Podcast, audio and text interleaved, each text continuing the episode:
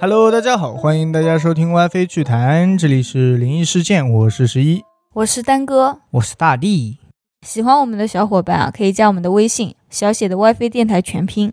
嗯，，可以可以，我直接开始灵异事件啊。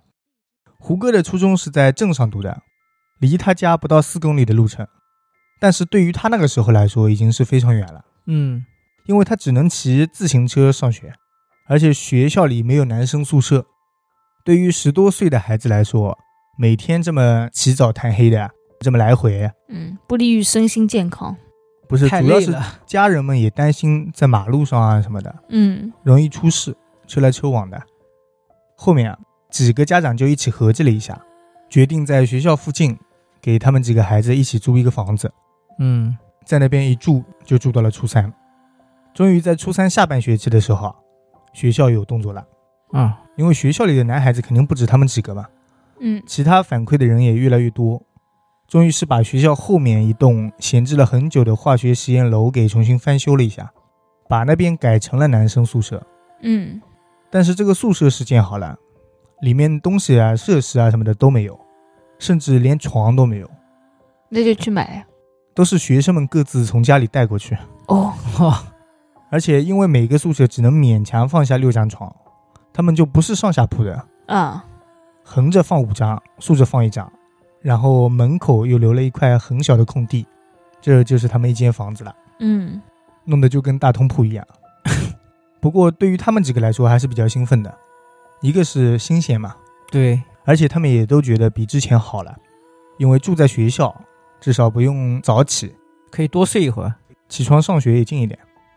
但是因为需要住校的人其实并不多，嗯，就是距离稍微远一些的才会留校。嗯他们初三一共只有四个宿舍，而他们呢是分到了一楼的倒数第二间。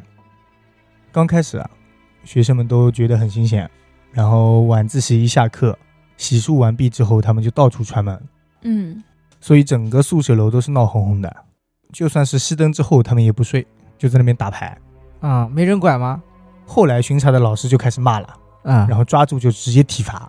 嗯最后，学校在宿舍制定了很多规矩，比如熄灯之后不许出宿舍，然后不让串门，而且门不能开着，对的，甚至就是熄灯以后你们连上厕所都不要去，嗯不，然你们要上厕所为借口的。是说的的，对。就这样过了差不多半个月，他们的新鲜感也逐渐消退了嘛。回去之后就是一般稍微聊一会儿就睡着了。不过在这半个月里啊，他们发现了一个奇怪的事情。什么？就是他们宿舍一共六个人，有五个是常住的，还有一个是飞行嘉宾。那个人是附近村的，偶尔来住一下。啊，然后他嫌麻烦，索性就没有带被子，就跟好朋友挤一下。但是因为两个人睡一床被子啦，这个睡眠质量肯定就不会很好，啊，经常半夜被冻醒。也正因为如此啊，那个同学半夜醒来的时候就发现了一个怪事。什么？他听到好几次，他们宿舍里有三个人都说梦话，哦，而且其中还包括了胡歌。三个人的梦话就像是聊天一样，哦，哦就能接上。就你一句我一句，你一句我一句。哦，这个就牛了。但是胡歌说自己在家里从来没有说过梦话，嗯另外两个同学也说他们在家里也没有说过，他们父母啊什么的以前一起睡啊什么的都没有听到过。啊嗯后来宿舍里那些人就在那边聊啊，瞎分析，最后还真找出了一个共同点。什么？就是他们三个人的床上，多少都有点红色。是什么？本身被套啊什么有红色是吗？，对对对，嗯胡歌是被套红色，然后那个同学是床单，嗯，还有另一个同学是红色的枕头。嗯啊，本来这也没什么，但是更奇怪的是啊，他们三个人的身上经常会出现不同程度的鬼掐青情况，就是第二天早上醒过来就已经有淤青了。对胳膊上啊什么其他部位都有青紫色，嗯，就跟丹哥现在额头上差不多。这话说 的，丹哥什么情况？我只是单纯的被家暴啊。家暴吗？丹哥一晚上突然睡醒，额头上偏左的地方 嗯，嗯，有一个乌青，你就说吧，昨天晚上是怎么打的？ 那好几天了。 嗯然后他们那个青紫色啊，会随着时间颜色越来越浅，直到消失不见， 嗯，但是经常出现，最大的都有婴儿拳头那么大，而且是一点都不疼。啊，丹哥会疼， 那他们是被人揍了一拳吗？在那个医学上就是说，可能里面有什么地方破裂了，嗯，就是在内部血液渗出来了。嗯，然后在农村里流传的，就老人说的鬼掐青呀，其实就是身体与灵魂，或者说与灵体，就是鬼怪的碰撞。嗯，而那些鬼怪，理论上是不能直接触碰到人的肉体的，嗯，那他怎么掐呢？所以是灵魂和灵魂之间碰撞了。哦，你的那边是灵魂受伤，所以那里有淤血，哦，所以懂我了的灵魂受伤 了。被我打了一拳。胡歌他们那时候也不懂那么多，嗯而且其实也没有发生什么实质性的事情，慢慢的就把这个事情给忘了。这一天，那个同学又住校，但是因为这时候天气比较冷了，大家晚上睡着也都比较冷，所以半夜两三点的时候啊，可能是两个人翻身的动作比较大，闹出了一些动静，嗯，就把胡歌给吵醒了。胡歌迷迷糊糊的醒来，说了他们俩一句嗯，：“你俩小声点。”啊然后坐起来准备把窗户关得严实一些。不过就在这时候，他隐隐约约听到隔壁宿舍有人说话，声音不大，听不清说什么，但是能听出来那几个人是在聊天。嗯，隔壁宿舍他们没去过，因为那个宿舍跟他们之间有一堵墙挡着，所以当时也没有太多想，就关紧了窗户继续睡。但是因为那天晚上他没咋睡好，到第二天就特别困，好不容易熬到下课，他就赶紧回宿舍先睡觉。但因为睡得有点早，嗯，到了半夜他就被尿给憋醒了，嗯，所以没办法，胡歌就拿来之前准备好的矿泉水瓶， 解决完之后，就把窗户打开，把瓶子给扔了出去。而就在他要关窗户的时候，啊他又听到隔壁宿舍有人说话。要知道现在是半夜两三点了，嗯，他就觉得很奇怪，嗯而且，天天都这么晚。嗯，第二天，他把这个事情告诉了自己宿舍的人，但是大家都不太相信。当天晚上，胡歌就格外关注隔壁宿舍，熬到十二点多，就在他刚躺下准备睡去的时候，他又听到隔壁传来那种窸窸窣窣的聊天声。他赶忙重新坐起，开始叫宿舍的同学说：“你们都听听。”嗯，隔壁你看又在聊天了。哥几个起来之后啊，也是一起趴到窗户口听了一会儿，确实有人说话，但是听不清他们在聊什么。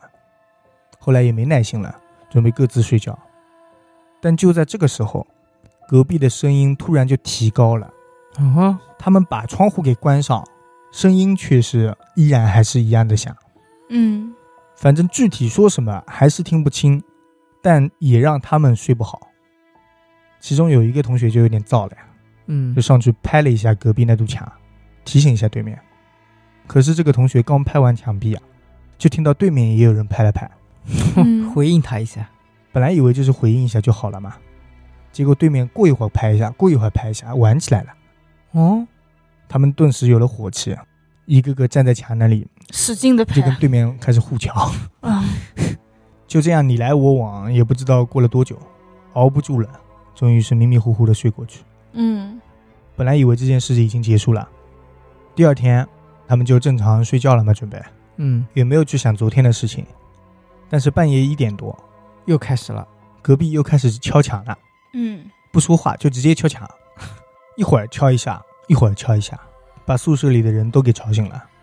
他们宿舍的非常生气啊，不过大半夜的也不好去找宿管，所以就把脾气发泄到了墙上，就使劲敲，嗯，互敲，两边对弈，几乎闹到天亮。第二天早上，他们洗漱的时候啊，值夜班的老师就过来了，嗯，把他们带到了班主任面前，上去就是一顿骂，说说他们，大半夜不睡觉，吵吵闹闹的在那边。嗯，嗯他们班主任脾气也很好，就很快制止了值班老师嘛。他说：“你们说说看，昨天到底是怎么回事嗯？”几个人早就想说了，其实你一句我一句的就把这几天的经历都给说了一遍。然后那个值班老师听不下去了，啊，他说了：“你们少扯，你们隔壁寝室压根没人住，哦，所以灵异的点是在这儿。哦，前面铺了很久啊。 那这个故事就结束了胡歌他们一听说是不可能，啊。觉得值班老师在糊弄他，啊，而且他们明明确定就是听到有人在敲墙啊什么的，嗯几个人都能听到。后来值班老师很生气，拉着他们还有班主任一起啊，去宿舍楼那边逛了一下，里面空荡荡的，什么都没有，连个床铺都没有，哦，那边连建筑垃圾都没人收拾，那所以说肯明定确实是没不可人能有人住。对，之后学校呢是解释说，他们寝室的几个学生晚上太吵闹，在打 架，但是怕被处罚，嗯，所以编了个借口糊弄老师。学生好惨啊！但是后面啊，听有人说，礼拜天的时候，副校长带着教导主任去买了一挂大鞭 炮，在那个隔壁宿舍里放鞭炮，啊，后来还把那间宿舍给彻底锁上了。哦，这个我觉得锁上也没什么用吧。嗯，他们寝室也没人住了。说明确实嗯是有东西啊。但这个故事其实因为没有面对面碰上，所以应该还好。所以其实那几个人是在学他们啊。我也觉得呀，刚开始他们在那里聊天，所以他们也开始说话。后面拍墙了，他们也开始拍了。对，啊，聊天难诶道不是因为可是刚开始他们不是就会说梦话什么的吗？对？我觉得聊天跟说梦话有关系。但感觉还好，没有什么很大的恶意吧。没有面对面找 他们，跑过来，绕过来。来，哎，敲门来，我是的操，那我来了哦，嗯，小邓的二叔他们家为了买新房子，就把之前的房子给卖了，但是嗯新房子还不能住进去，所以他们就租了房子。大概是过渡了一年多，嗯，就是他们租的这个房子出了问题。哦，因为凶宅这一块了，首先是这个房子租的时候就不太正常，一个装修的特别好的三室一厅啊，租的很便宜，比市场价低了很多。嗯，当时二叔还沾沾自喜，觉得自己是占到了便宜，还打电话给小邓的爸爸说这件事情。但是后来啊发生了很多奇怪的事情，先是他们屋里面经常发出东西掉落的声音，一般是他们在客厅看电视的时候，卫生间或者是厨房里啊就会有东西自己掉下来。哦，刚一开始没觉得有什么，后来慢慢的，小邓的嫂子，就是二叔儿子的媳妇儿，啊，嗯，就觉得很不正常，整天就觉得身上凉凉的，特别的害怕。嗯，他比较敏感，对，半夜不敢自己去上厕所，都是憋到实在憋不住，把小邓的哥哥喊醒，让他陪着一起去。嗯， 大家一看我干嘛？没有，我本来 想，怎么我容易被喊醒是吗？对， 我以为此处会有你的话外音。他说以前的房子从来都没有这样过。后来是轮到了二叔的孙子，小朋友当时刚上一年级，开始高烧不退，直接住院了十几天。嗯，哦，但是不管怎么挂盐水啊，烧都是退不下去的。后来是二叔给小邓的爸爸打电话，说到他孙子住院了。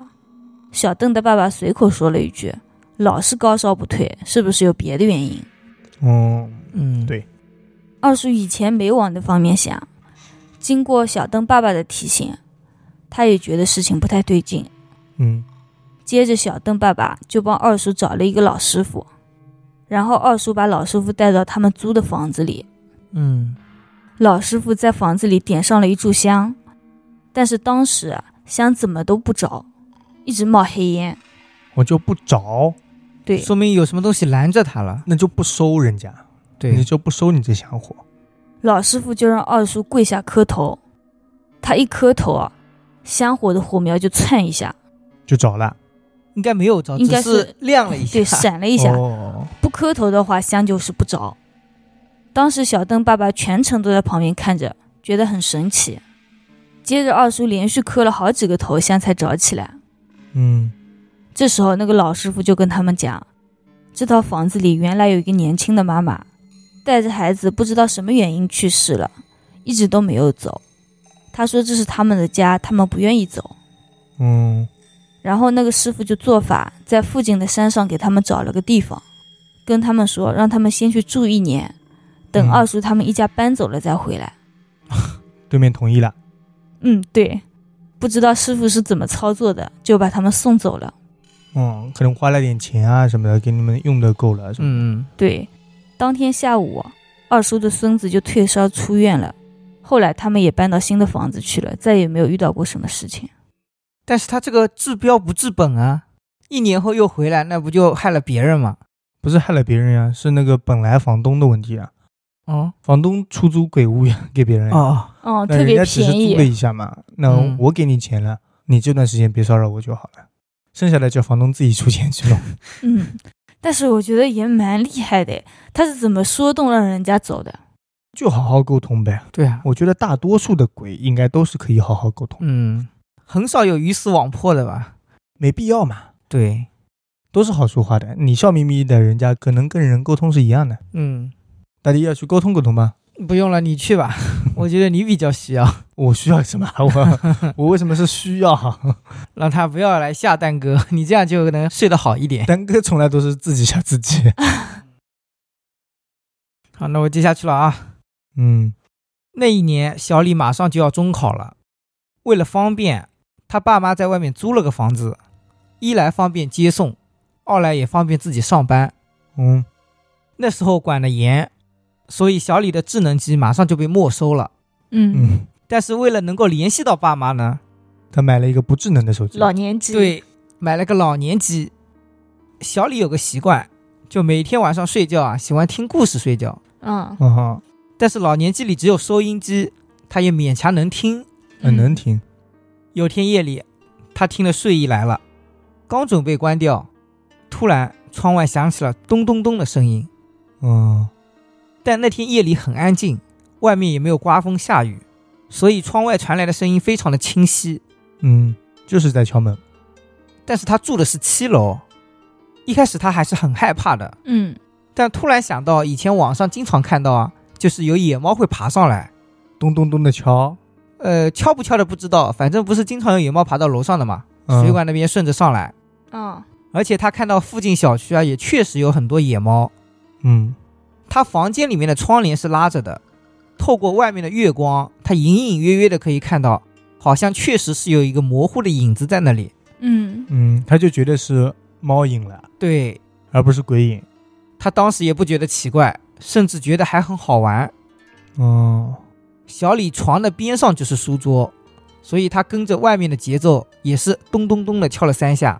嗯，就跟猫玩嘛，跟对我们学猫叫一样。嗯，紧接着，窗外又响起了咚咚两声。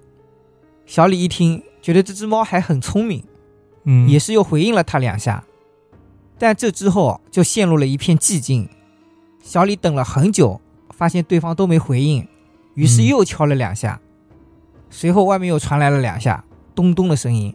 嗯，小李觉得很有意思，想继续跟他玩，于是敲了咚咚咚，一长两短的节奏声。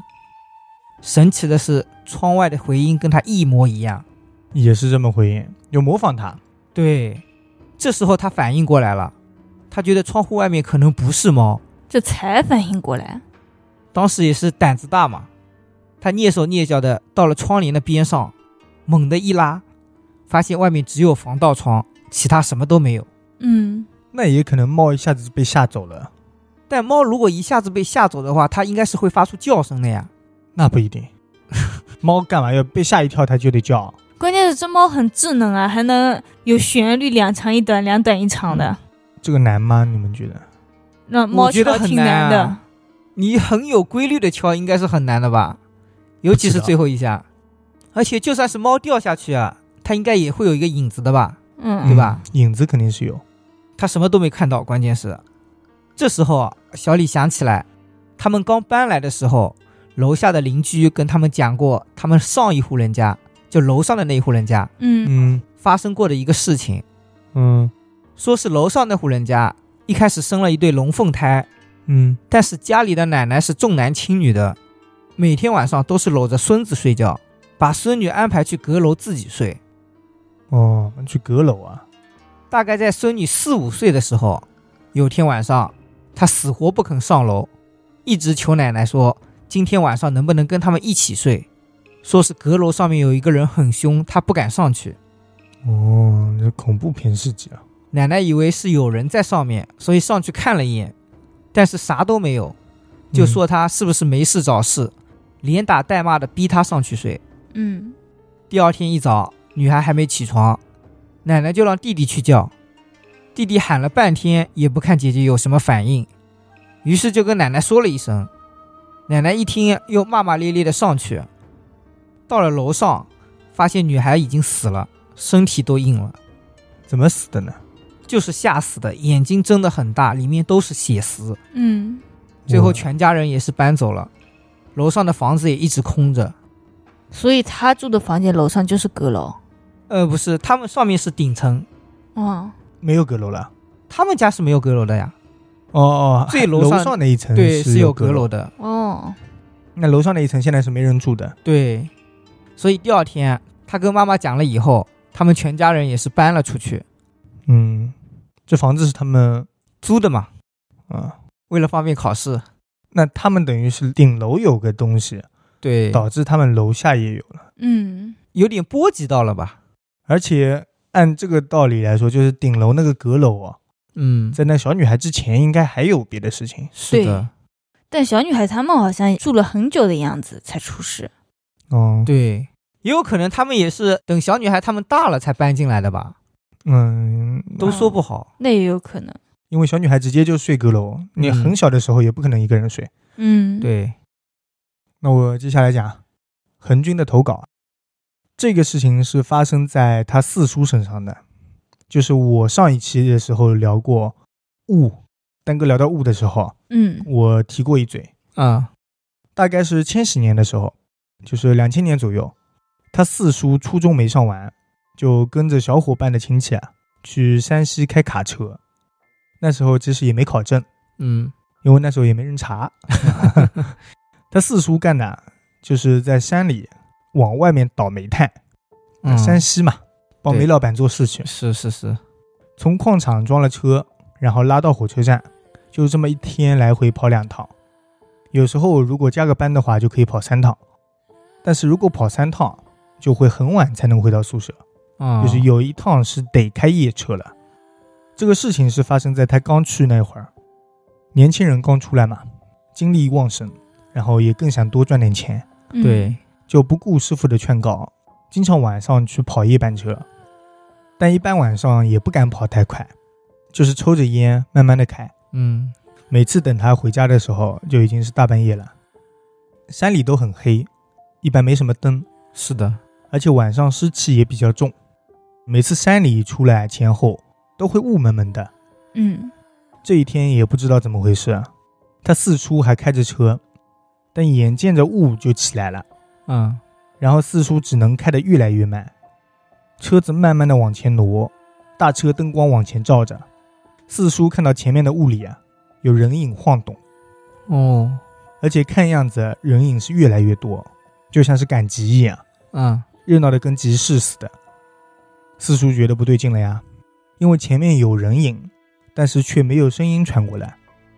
他也是农村里长大的孩子，这啊方面多多少少了解懂过一些点，就赶紧停车，然后左手大拇指掐着中指捏着，听说叫什么手印， 其实我好像听过，翻天印，好像是叫金刚拳印，有金啊刚印。嗯然后四叔就在那边掐了一个金刚印嘛，把座椅放倒，然后用衣服蒙着头就睡了。那哦他就不走了。不动了，他也不敢动了。嗯到了第二天早上啊，四叔就被喇叭声给惊醒了。啊等他迷迷糊糊的起来，然后下车，他就发现这个车子不对劲，怎么了？因为那条山路很宽，平常就算是两个大卡车交汇都是可以的，嗯因为为了里面运煤方便嘛。啊嗯路的一边是山体，一边就是山崖嘛。等四叔下车的时候啊，他发现自己那辆车子是横着的，拦在路哦中间的，不是在路中间，是他横过来了。嗯，车头朝车着那头个，朝着山崖，嗯哦，就是说他如果再往前开一点，那就掉下去了。嗯，这么危险？他也不知道自己是什么时候拐的车头，而且他再仔细一看车身，发现车身上全是大大小小的手掌印，人家来推了，有可能所以是那群人看到他的车过来了，觉得他妨碍到他们了，把他车横过来了。是妨碍到他们了吗？我也不知道，反正肯定是故意的了。嗯，还好他没有开。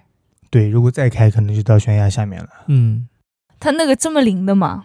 什么金刚拳印啊，对，也还好啊，他就是没开车，我觉得也是一个重点。对，如果继续开下去，可能就不行了。嗯，但是我觉得如果他没有那个动作的话，人家学手印都已经在车上了，可能不直是接把学他手印，你手艺嗯，也没有泥了，就是能看得出印子。 哦，人家手印都已经在车上了，可能直接把门给扒拉开了。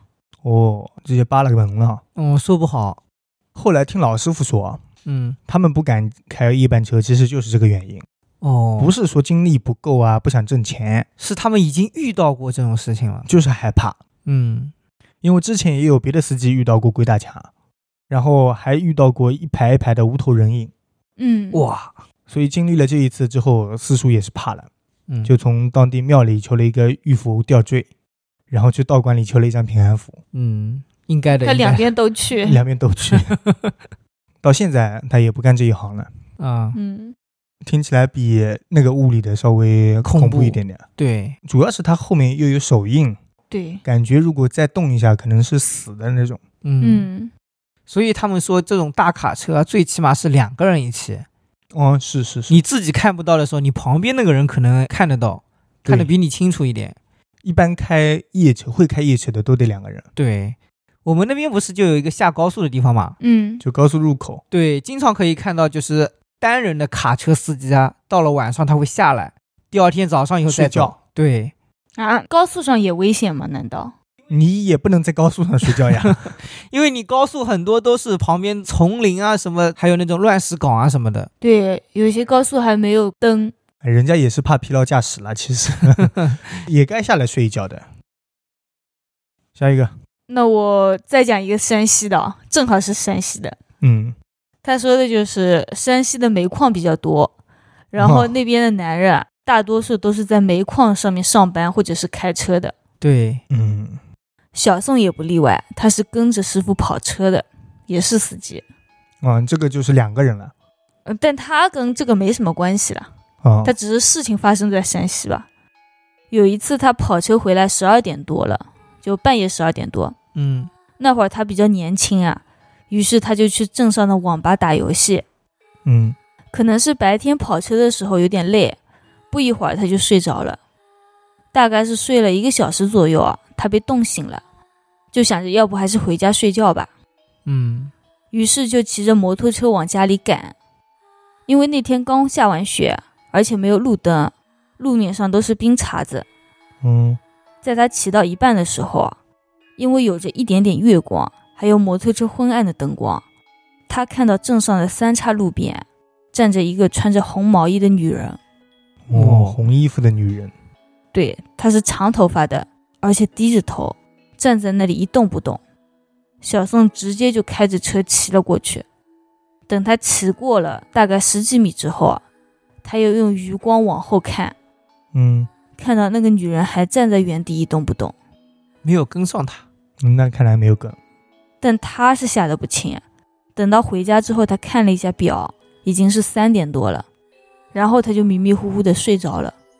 后来他就生病了，打针吃药都没有用，于是他爸就找了当地的先生帮忙，给了一张符纸，让他烧掉用水服送，嗯，然后第二天就好了，嗯，没啦，没了。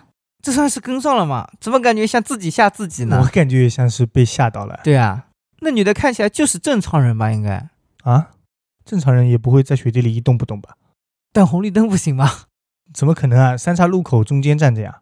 是中间吗？对，哦，会不会而是且故他意吓镇人？上应该没有什么红绿灯的感觉哦一。般也不多，嗯，特别是那个年代。但是他都没有跟上。那那我人觉得家很可能奇只怪是默默的在那里站着。确实是吓到了，嗯很多灵异啊都是被吓到的。对，上次我记得我很早以前聊过一个司机，不是生病了，后来嗯，后来他回去以后说是人家一个人啊把他吓了一跳。对嗯，其实很多情况下可能看不到就没什么事情了。不要想太多吧，主要还是。 你这话看着丹哥说，嗯，好好好，那又该我了是吧？小伟的中学是建在山上面的，他们是全日制的，宿舍的后面是他们村的坟地，嗯，从他的窗户那边平行过去，可以看到坟包。我平行过去，因为山是高的，对他们宿舍一共是八个人。那年的夏天还没有风扇，也没有蚊帐，嗯，所以他在半夜就醒了。说来也很奇怪，他醒来以后，脑子完全是清醒的，嗯，就感觉不到睡意。小伟的那个床位贴着窗户，侧身就可以看到后山的风景。嗯风景， 好风景，风景房，嗯，对对对，那天晚上的月亮也是格外的亮，外面的情况看的是一清二楚。嗯小伟看到月光下一个坟包上的花圈格外的显眼，哦，橙色的花还发着夜光，风一吹，银色的花片还左摇右晃的，小伟都看呆了。嗯在坟包的下面是一条水渠，水渠里的水在汇集以后是用来发电的，哦，所以那个水流就很急。好像瀑布一样了，是吧？这时候，他又看到一个女生披着头发，背对着坐在水渠的坝上，嗯黑色的头发披散到腰上，穿着白色的大褂裙子，面对着那个新坟。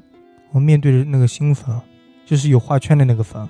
对，一般正常人看到这个情况，第一反应是立马去救人，因为那个水渠水太快了，很危险啊。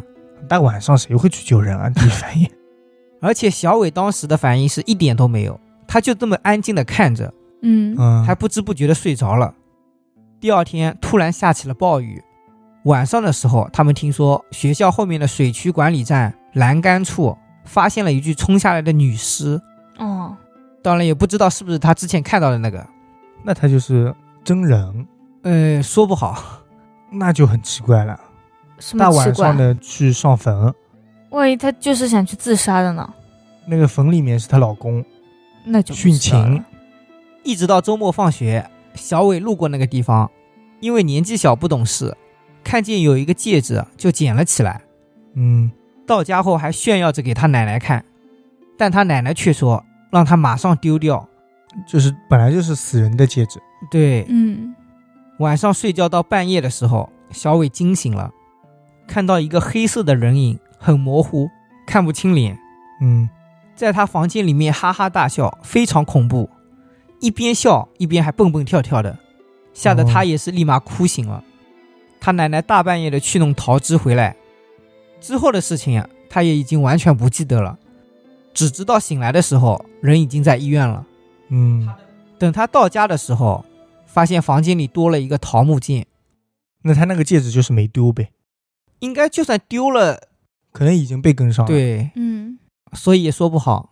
其实我在想啊，他那天晚上看到那个白色的，会不会已经是魂了，就是已经死掉了，还是说还是人啊？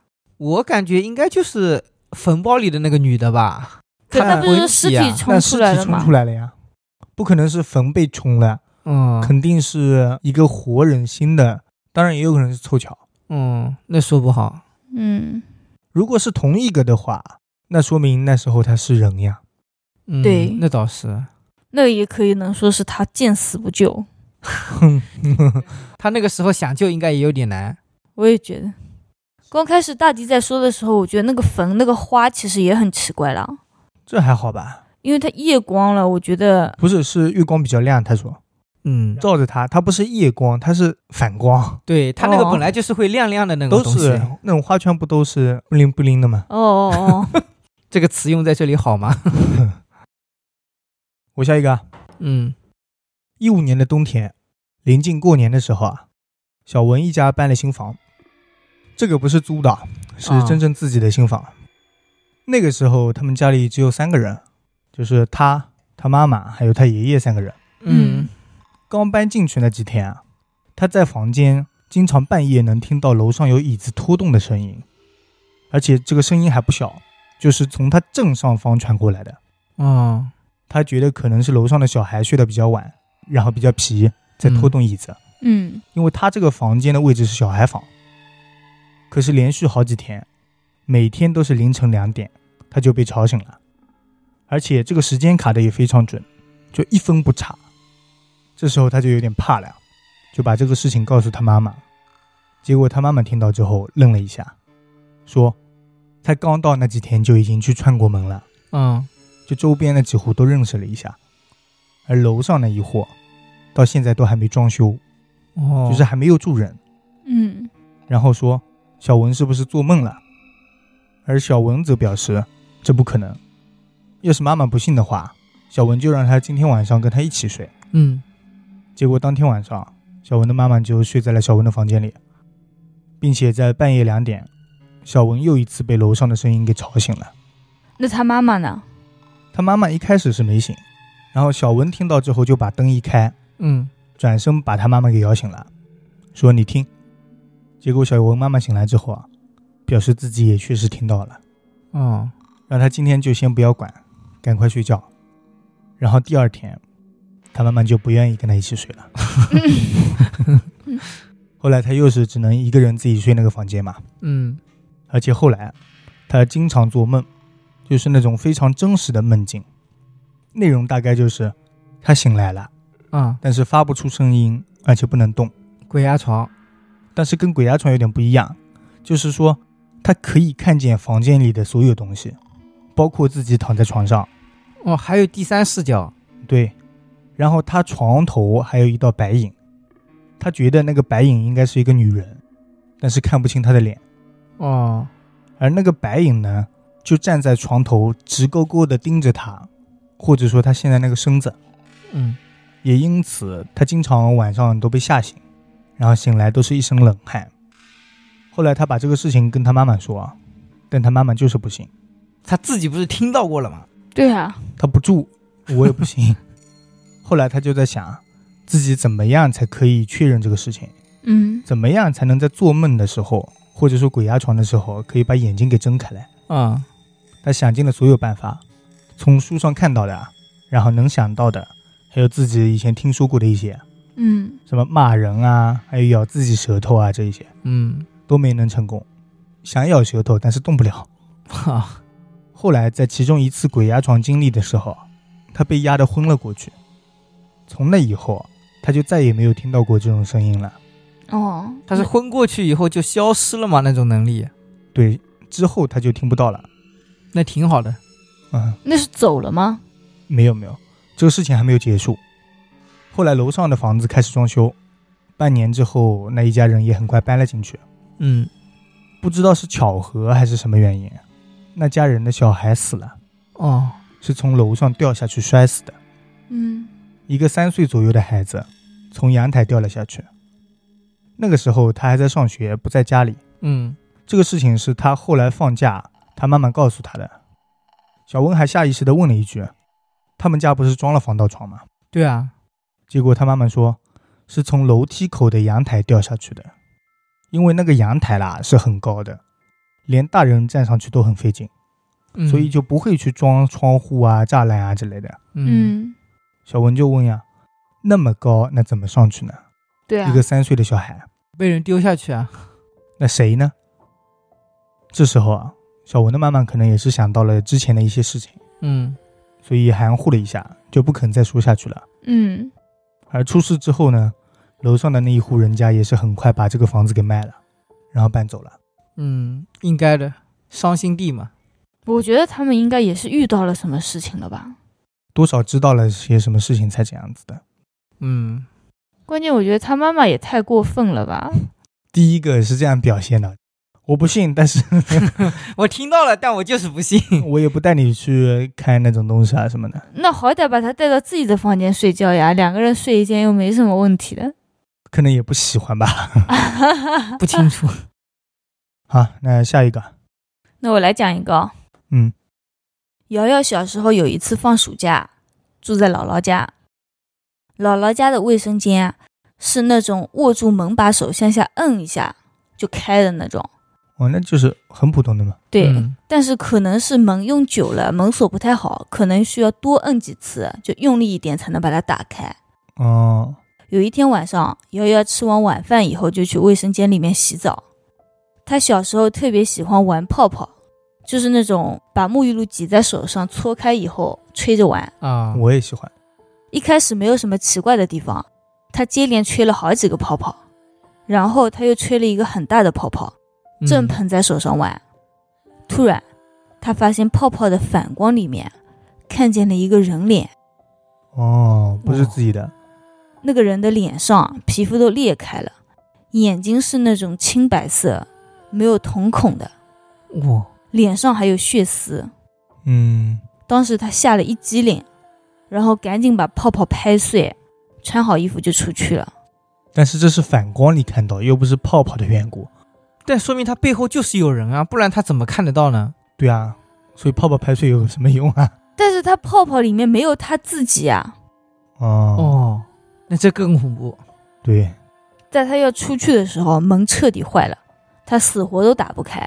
完了，这下更害怕了。然后他的姥姥和他妹妹都过来了，但是他们三个人无论怎么开都是打不开的。就在门外开也开不了，对，那只能撞开。最后他蹲在门口，背靠着墙，等他姥爷出门遛弯回来，把门锁拆了以后，他才出去。后来他连续发烧了一个多月，医院去了好几次都没有用，然后他妈妈就想着要不要试试玄学，嗯，就带着他去看了一个神婆。那个神婆说，瑶瑶是被东西缠上了，是个中年去世、没有后代的男性，嗯想让瑶瑶陪他。让小姑娘陪她，对，阴婚，那也不能挑年纪差这么大的呀。那有些不是恋童癖嘛？哦，还让瑶瑶的妈妈回忆一下，说家族里面有没有这样的一个人，哦，因为神婆感觉那个人是认识瑶瑶的，像是家里的亲戚之类的。哦，哦老一辈的，四十多岁，至少也是比他爸大了。嗯，嗯，最后神婆给出了解决办法，她做了一个草人，在草人的四肢和头部点上了瑶瑶的血，嗯，然后让她的爸妈在晚上八点钟左右，带上这个草人和一些纸钱，找一个十字路口全部烧掉。就是用这个草人当瑶瑶的替身去陪她。对，对，这个草人就是瑶瑶的替身，代替他跟着那个东西离开。他爸妈带着草人从家里离开的时候，需要把家里所有的灯都关掉，嗯，然后瑶瑶也不能开灯玩手机。就是让别人觉得瑶瑶也出去了。对，在关灯的那个时间里啊，瑶瑶一点都不觉得害怕，内心就是很平静的那种。嗯，等他爸妈把那个草人烧掉之后啊，瑶瑶就开始不发烧了。哦，那还是挺灵的。那这个事情，我感觉他不害怕是正常的，因为跟着他的这个人啊，嗯，也跟着爸妈还有出去那个了嗯对，可能没有那么压抑了。他们不是说旁边有东西的时候磁场会不一样吗？整个人嗯都会很压抑。以后住酒店啊什么的时候，又回到住酒店了，就是感觉压抑啦，感觉那个氛围不对，啊、换一间。换一家吧，换一看能间已不能经没有换用 了。对，他这个嗯没想到是亲人啊，哦，它这个好神奇啊！就是扎一个草人，然后点上血。对，每个这种的法术都不一样吧？嗯，反正大同小异，意思来很好理解。对，都对差不多。但是这个做法好像是第一次吧？我们讲的里面应该是第一次，感觉有点、嗯道行更高深一点。带点偏门一点的那 种，不是很正。嗯，对，可能是野毛山。哦，对，明毛是吧？嗯，那我接下去了。嗯，小林暑假的时候去他老姨家里住，当时他老姨家是一个大炕，哦，所有人都睡在那上面。那天半夜不知道怎么的，他突然就醒了。那时候年纪小，白天跟别的小孩子玩的不怎么想家，嗯一到晚上安静下来了，就非常的想爸爸妈妈，所以一个人在炕上翻来覆去的睡不着，又怕打扰到别人，嗯，最后是趴在床上，透过那个天窗啊看月亮。哦，这里还有天窗，没一会儿，他就看到一个黑色的人影跳到他的天窗上面，把那个窗户拉开，进入了屋子里面。拉开了， 小对偷吧？不是小偷，跳到跳，你这个跳的得忍者才行。对。紧接着进来以后，又跳了两下，蹲到了墙角边的暖气片下面。哦，他当时人都傻了，也不敢发出声音。没一会儿，小林又看到第二个、第三个，哦，动作也是一模一样，一进来就跑到那个暖气片下面，这是取暖。对，但是小林仔细看过去，暖气片下面根本就没有人。嗯，他当时也是有点近视的，没有戴眼镜，嗯，又是大晚上的，他可能是觉得自己眼花了，嗯也就没有有说话。后来就不知不觉睡着了。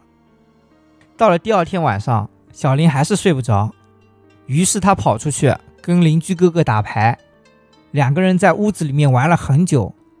忽然，小林听到有人喊他的名字，嗯然后他就醒了，看见自己躺在床上，他大奶奶烧着符纸，混着水让他喝下去。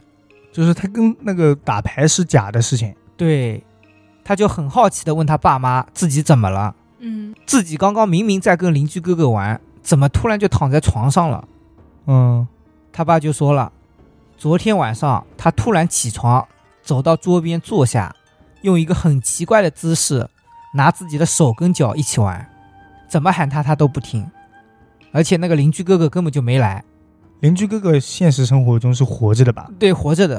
哦哦，我也差点以为是这 样。对，后来他慢慢的长大了，他老姨也生了一个小妹妹，在妹妹七岁的时候发了一次高烧，嗯有意识能说话，一到晚上他就让姨父把窗户打开，嗯呃天窗，对，姨父就好奇的问啊，为什么要把窗户打开？他说窗户上趴了一个人，那个人跟他说自己很冷，想进来取暖，上面他们不是会自己开吗？对，但这次他没有开，是不是装修过了，把那个 上面给堵住了啊？ 那不知道。老姨就觉得不对劲，找了一个当地看外病的，就是嗯看神神鬼。鬼的那种。嗯那个老奶奶说，老姨家后面有两条河，河里淹死过不止一个，因为他们淹死了，所以怕冷，于是跑到老姨家里面来取暖。懂懂懂哦，他们不是来找替死鬼，对但是是来取暖的。她当时知道这个事情的时候，已经是上大学了。嗯嗯后来听说了以后，就想起自己小时候，看到的那些跳过来的东西，，对对对，所以他们是只对小孩子下手，没有啊，是小孩子看到了而已。对，应该是哦谁看到对谁下手吧？可能只有小孩子才能看到。对，嗯，一个一个躲到那个取暖片下面，对。那他们还出去干嘛？一直都躲着好嘞。白天但白白天还是要回回去。的呀。哦，奇怪啊，这个事情。是的，那你说水鬼他是跳着上去的，是这个道理了吧理。？嗯是，他是一跃而 上，那可能每个地方水鬼不一样。嗯，他没准是跳河的。哦，自我己瞎自说杀是 吧？我瞎说。嗯，你刚才说的时候，我感觉更像精怪。这样的吗？嗯，嗯，我也觉得，你因为一跳一跳的，我第一反应是忍者，啊后来我就想的是像青蛙一样。对，其实后半段我一直都在带入忍者。我觉得忍者不是也能隐身一下，引到墙壁上啊什么的嗯吗？哦，但是忍者没必要去他家取暖。而且忍者过天窗还是不一定好 过。天窗，嗯它毕竟只是一个天窗。 对对对，好，那今天聊到这里啊，嗯嗯，下次再准备准备啊。好，那如果大家喜欢我们，可以给我们点点关注，点点赞，点点爱心。也可以加我们的微信号，小写的 WiFi 电台全拼。感谢大家收听《歪飞趣谈》，我们下次再见。再见。拜拜。